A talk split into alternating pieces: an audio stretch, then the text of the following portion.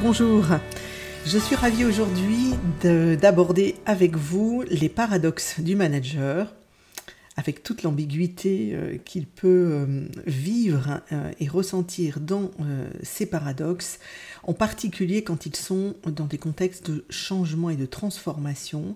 Et c'est aussi la différence entre ces améliorations, transitions ou transformations que nous aborderons.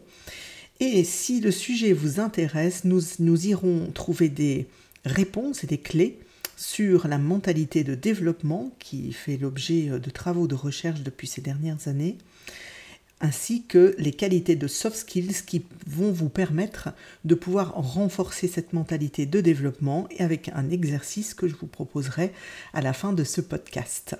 Toujours partant je suis Corinne Lannepaban, je suis coach euh, de dirigeants, de managers. J'accompagne aussi les équipes dans leur transformation, en coaching d'équipe, en co-développement, en processus évidemment de formation. C'est dans ce cadre-là d'ailleurs d'un parcours change que j'ai revisité euh, des éléments qui, avec lesquels, bon, voilà, comme tout bon consultant depuis quelques années, nous, nous nous abordons cette thématique en réactualisant et, d'ailleurs en, confrontant des anciens, euh, des anciens travaux de recherche et des, anciennes, des anciens a priori même d'ailleurs, pourrait-on dire, à euh, ce que nous savons aujourd'hui. Pour cela, d'ailleurs, si le thème vous intéresse, je vous invite à écouter le podcast de ma consoeur Nathalie Rocher sur le change au niveau de VUCA volatilité, incertitude, complexité, ambiguïté, qui est fort intéressant et complémentaire avec la thématique d'aujourd'hui. Alors de quoi s'agit-il? Ben, Quand, euh, quand j'ai abordé de nouveau cette thématique, évidemment en empathie, euh, je me suis déjà confrontée à que, que traversez-vous, vous, euh, manager, leader, comme paradoxe et comme ambiguïté?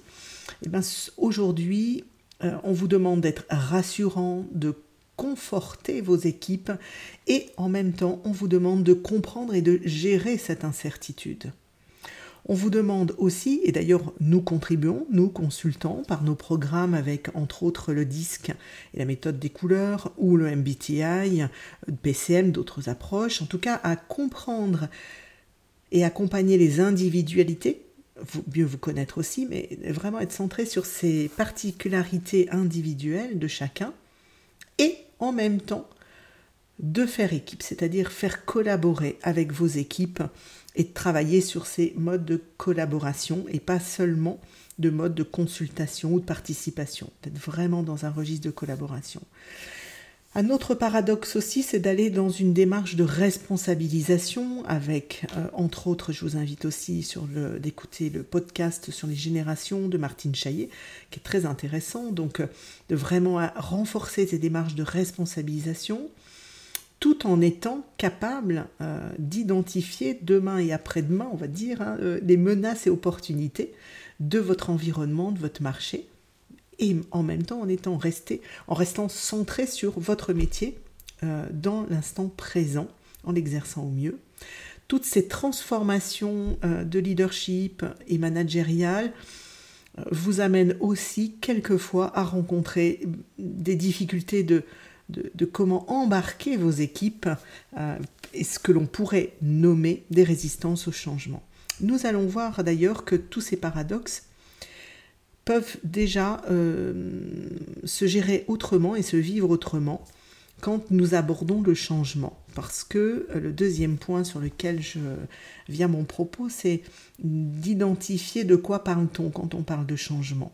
En troisième point, nous, je vous illustrerai et vous éclairerai sur euh, cette mentalité de développement en opposition avec la mentalité fixe qui font l'objet de, travaux dont je vous parlerai euh, plus amplement. Le quatrième axe, c'est évidemment les soft skills, c'est-à-dire qu'est-ce qui nous attend d'ici 2020-2030 euh, dans le développement des soft skills. Alors peut-être que ça ne vous parle pas, mais je vous, éclairerai une petite partie à ce moment-là.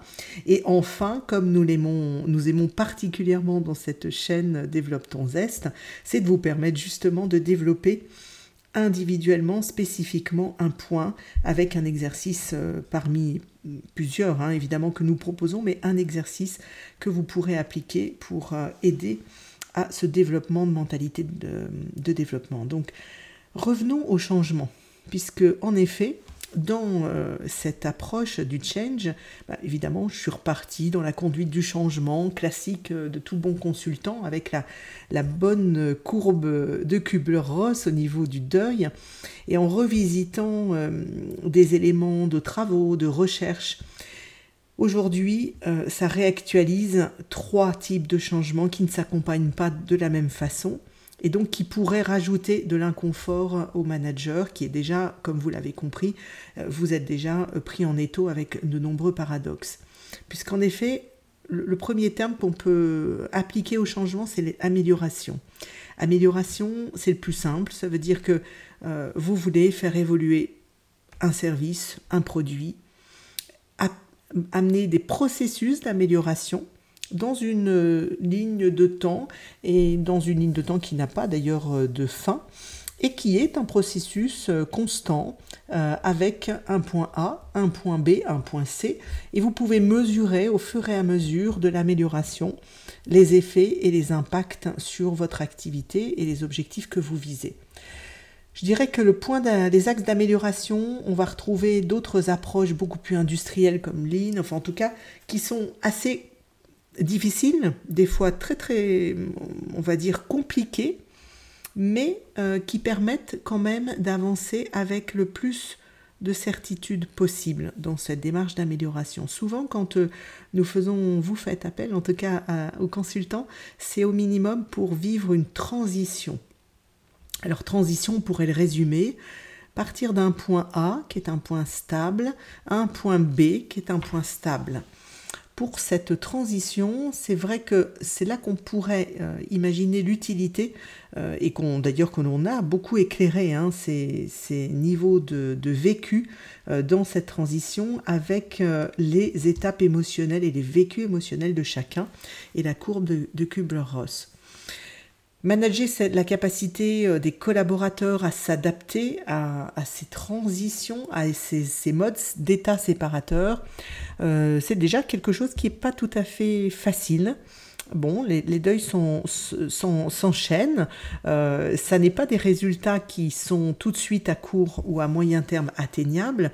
Par contre, il y avait, et je parle de ça il y a quelques années, il pouvait y avoir à la clé une satisfaction d'atteinte euh, de résultats avec quelquefois des états de pause, c'est-à-dire euh, avant de repartir enclencher un autre changement et, un sujet euh, de, changement mm, aussi petit soit-il, de se dire on récupère et on fête les succès.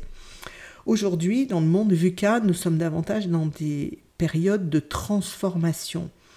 Ça veut dire que l'on parle plutôt de disruption, on parle de changement de culture, d'un état d'esprit de change qui amène à être dans accepter que nous ne changeons pas forcément pour mieux, que nous changeons pour différent. Et ça, euh, tout, tout le monde ne l'accepte pas et n'est pas forcément euh, dans un état euh, facile et agréable à vivre. En tout cas, moi, je vois beaucoup de, clients, que ce soit en formation ou en coaching individuel, qui ont cette frustration de ne pas euh, se sentir accomplis en vivant une période de transformation qui n'en finit plus. Et de se dire, ça donne l'impression d'une période dégradée avec une érosion bah, de motivation, une érosion de, de, vitalité, hein, parce que ça demande de l'énergie et parce qu'on est en plein dans l'incertitude et l'accélération de ces transformations. Ces disruptions sont vraiment les transformations aujourd'hui qui peuvent être brutales, qui, qui peuvent être en mille feuilles, c'est-à-dire tout change en même temps. Et ces types de changements quelquefois en disruption, souvent d'ailleurs en disruption, souvent aussi en lien avec la technologie, mais pas que, euh, nous amène à faire reposer finalement sur les managers une mentalité de développement davantage qu'une mentalité fixe. Alors quand je vous parle de ça, euh, je vous parle des travaux de Carole Dweck, qui est une psychologue en psychologie sociale, qui a euh, vraiment établi toute sa carrière pendant plus de 30 ans euh, sur l'étude de cette mentalité de développement et de croissance en opposition avec la mentalité fixe. Alors ces travaux de recherche ont aussi pris naissance sur l'évolution des enfants et des adultes, et évidemment sur la résilience des adultes, avec la capacité à développer l'intelligence, les compétences, les capacités tout au long de sa vie. Que montrent ces travaux aujourd'hui qui sont prouvés euh, et validés par les neurosciences? C'est que notre cerveau, c'est voilà, de façon très radicale, mais même raccourcie, mais c'est comme un muscle. Hein. c'est un muscle, donc il se développe. Moi, je, personnellement, hein, je vous fais une confidence, je n'ai pas eu la chance euh, de, d'avoir dans mon environnement d'enfance un accompagnement, de, d'envisager euh, les résultats, d'envisager euh, mon chemin de développement comme tel, mais plutôt est-ce que je fais bien, est-ce que je fais juste, avec un niveau d'exigence qui rendait finalement cette, cette courbe d'apprentissage un petit peu binaire c'est bien, c'est mal. Et quand c'est mal, ça veut dire que c'est faux. Et donc, bien plus tard, avec les travaux de, thérapie, avec euh, les travaux et développement en formation, j'ai évidemment appris et pris possession de cette mentalité de développement que j'applique autant dans ma vie personnelle, le sport euh, et, évidemment euh, pour, pour la vie professionnelle. Et ça demande du travail. Ça veut dire que cette mentalité de développement, vous connaissez tous cette phrase de Mandela, hein, je, je, n'échoue pas, soit je réussis, soit j'apprends, correspond vraiment à l'essence même de la mentalité de développement. Ça, tombe bien parce que d'ici 2030, vraiment 92% des entreprises s'accordent à dire que les soft skills vont être plus importantes que les compétences dites dures, ça veut dire dites techniques, euh, métiers, et quels sont ces soft skills? Qu'est-ce que ça veut dire hein? Ça veut dire compétences émotionnelles, compétences socio-émotionnelles. Dans les compétences de demain, et même on y est hein, aujourd'hui, une des compétences clés, c'est l'adaptabilité, la créativité, la prise d'initiative, la résilience. Comment j'apprends quand le résultat ne se passe pas comme je l'imagine? Ça veut dire que c'est vraiment une capacité de réflexion, de raisonnement analytique mis au profit de l'apprentissage continu. Alors, c'est passionnant parce que ça fonctionne, ça fonctionne avec beaucoup de persévérance, beaucoup d'encouragement et de soutien aussi pour la population, entre autres, que, qui, sans doute, hein, dans laquelle vous êtes concerné, manager, manager de proximité.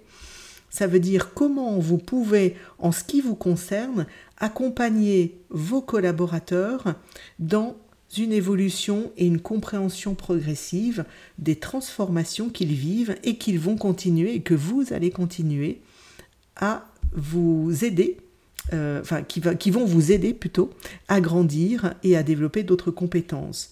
Alors comment faire? C'est vrai que les quatre euh, états d'esprit et compétences clés euh, dans ces accompagnements de transformation vont être la curiosité, accompagner vos, équipes à être curieux, curieux de découvrir ce qui se passe de façon globale dans le monde, sur le marché, de façon vraiment en remettre en perspective, curieux aussi d'apprendre, y compris en périphérie euh, de leur métier, Aujourd'hui, on a la chance d'avoir des zones de connaissance et d'accès à la connaissance qui sont, vraiment très très larges. Encore faut-il faire un petit peu de discernement et de tri, hein, évidemment. Mais la curiosité est vraiment euh, très très intéressante comme, euh, comme compétence clé dans la mentalité euh, de développement. Une deuxième compétence, c'est l'audace dans les transformations, l'audace qui peut être on va dire, euh, dans les statistiques, hein, n'est pas notre force euh, dans la culture française, c'est test and learn, expérimenter, voir ce qui se passe, se donner la chance euh, d'observer si certains usages correspondent à ce dont on souhaite, ce dont on a besoin, les faire évoluer, faire des bilans, des bilans qui sont pas pour un résultat de on s'est trompé, on n'est pas au rendez-vous de ce qu'on voulait, davantage dans euh, voilà le résultat de l'expérience qu'on a menée. Quelles conclusions tire-t-on et quels souhaits pour une deuxième étape de transformation ou, de, ou, d'expérimentation? L'expérimentation avec des petits quick wins, euh, des validations intermédiaires, des encouragements dans les résultats qui sont peut-être nouveaux, intéressants, mais qui sont, et qui sont vraiment apprenants. L'agilité, alors aujourd'hui, l'agilité, je ne vais pas le résumer en un mot parce que c'est vraiment un procédé aussi, ce n'est pas qu'un état d'esprit, c'est vraiment un procédé de changement euh, euh, vraiment pertinent dans les entreprises, de façon codifiée. L'agilité, on va plutôt, on va dire, faire le lien avec l'adaptabilité. Euh, faire avec ce que l'on a et faire surtout avec moins et ce que l'on n'a pas. Alors ça, je sais que ça, ça c'est vrai que ça, paraît pas très ça paraît pas très optimiste et ça ressemble un peu à du pessimisme. Et en même temps, euh, il est possible d'avancer et la créativité souvent s'exerce dans un cadre, un cadre limité où nous savons comment, où, nous savons que voilà, nous n'avons, nous n'aurons pas plus de moyens qu'est-ce qu'il est possible de faire et comment inverser peut-être l'approche avec laquelle, euh, dans laquelle des fois on se sent en contrainte? Et la dernière, c'est vraiment c'est l'empathie. Alors vous connaissez tous euh, sans doute la carte d'empathie auprès des clients, l'empathie en client interne, l'empathie des collaborateurs, où en sont-ils, qu'ont-ils compris, de quoi ont-ils besoin, favoriser cette expression pour euh, faire le lien avec les autres euh, qualités et d'état d'esprit. Ça, ce sont déjà quatre éléments qui sont vraiment intéressants à, travailler en individuel et, pour vos équipes. Et je vous ai aussi proposé un exercice, donc euh, de, on va dire de, coaching pour vous-même. Comment vous pouvez développer cette, cette qualité d'apprentissage mental permanent, alors je vous propose extrait de, du coaching augmenté euh, sur application que nous, que nous proposons sur les équipes. Euh, et si vous voulez en savoir plus, n'hésitez pas à me contacter moi. C'est, vraiment extrêmement intéressant. L'intelligence artificielle va, va vous proposer euh, trois micro défis, micro-actions que vous allez, dont vous allez en sélectionner une. Alors je vous en propose une vous allez aujourd'hui transformer vos contraintes et difficultés en opportunités. Vous vous posez 5 à 10 minutes, vous listez sur une feuille l'ensemble des difficultés, des contraintes que vous, vous êtes à même de rencontrer dans les deux prochains mois. Si vous voulez faire un exercice plus court terme, dans le prochain mois.